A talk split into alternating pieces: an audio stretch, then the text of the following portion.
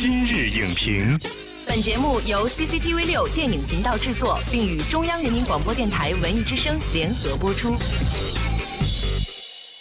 品头论足话电影，今日就评八分钟。大家好，欢迎收听文艺之声今日影评，我是陈明。在我的身后有三个数字，零非常多，大家不用数了，我来告诉大家。第一个数字是五百五十九点一一亿，第二个数字是八十二万七千一百二十二亿，第三个数字百分之零点零六，什么意思呢？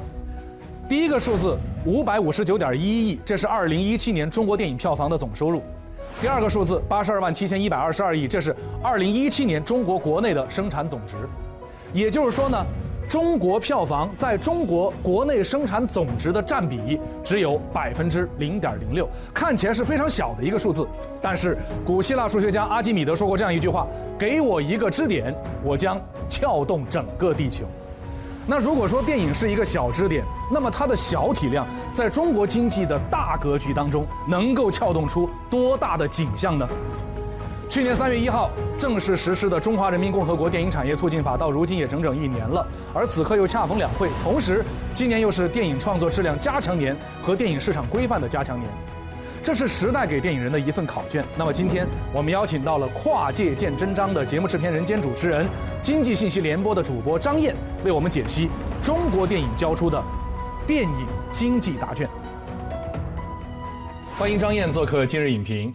陈明好，观众朋友们大家好。我们先来看第一题啊，对于时代给电影人所给出的这一份考卷，有人说呢，票房是电影交出的最直观的一个答卷，百分之零点零六，是一个非常小的数字。所以有人说呢，电影给出的这个答案不太对，太小了。那么您作为财经节目的主持人，一直在观察和研究中国的经济，你怎么看待这样的一个比例？事实上，电影的格局是在电影之外的，它这个票房仅仅是电影大工业当中的一个组成部分，还有很多方面我们是没有谈谈到的，比如说 IP、广告投入、非院线的版权售卖、电影城它的旅游文化带来的这种集群效应，这些我们都是还没有计算到这个里面的。归根到底呢，电影是拍给观众们看的，所以呢，这也是我们今天要面对的第二道题：究竟电影是如何影响老百姓的生活的？首先，请张燕儿来给大家算算账。你比如说，二零一七年你花在电影上面的钱有多少？我就花了太多太多了。比如说我在看《乘风破浪》的时候，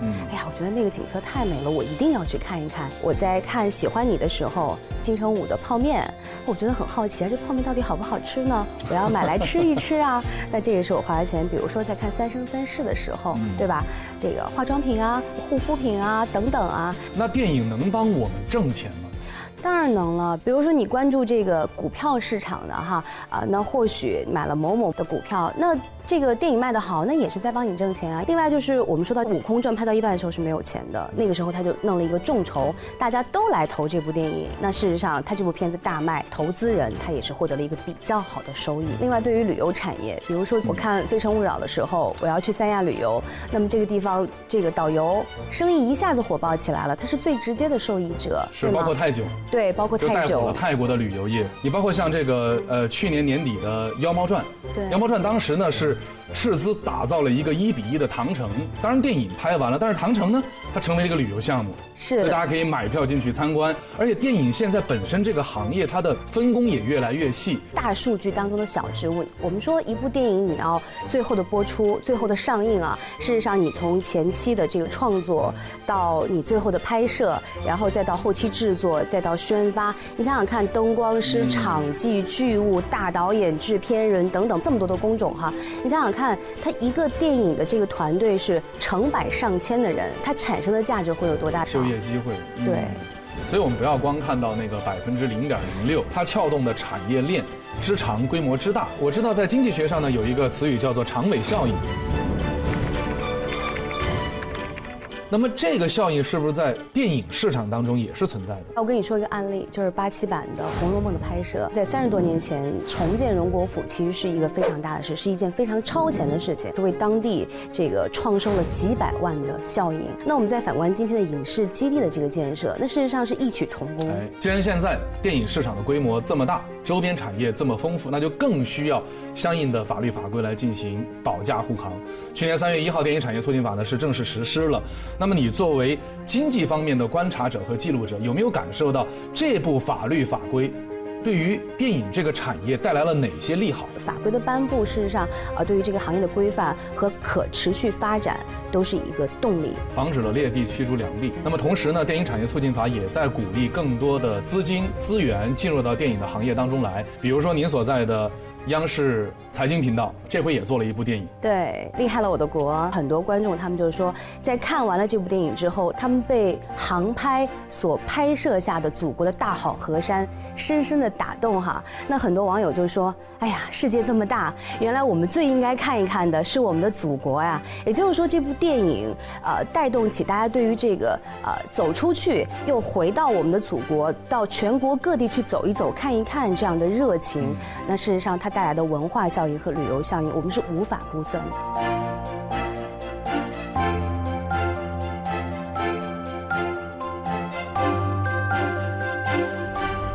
那通过以上的解析呢，接下来就到了我们的最后一道压轴的大题了。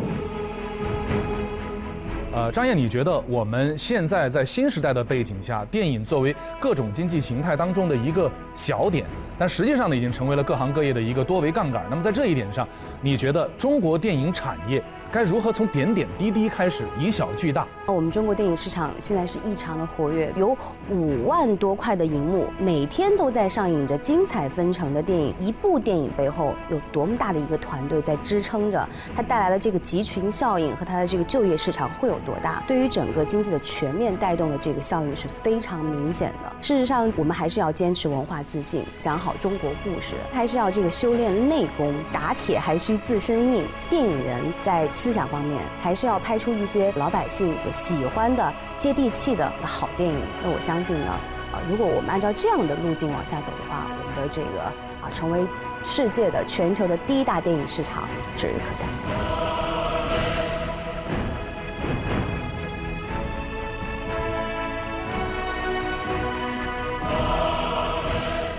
好的，感谢张燕的精彩解析。当我们谈电影和经济，只靠统计票房来定义电影的成绩是狭隘的。中国电影撬动起国民消费的热情，撬动了周边各行业产业的蓬勃发展。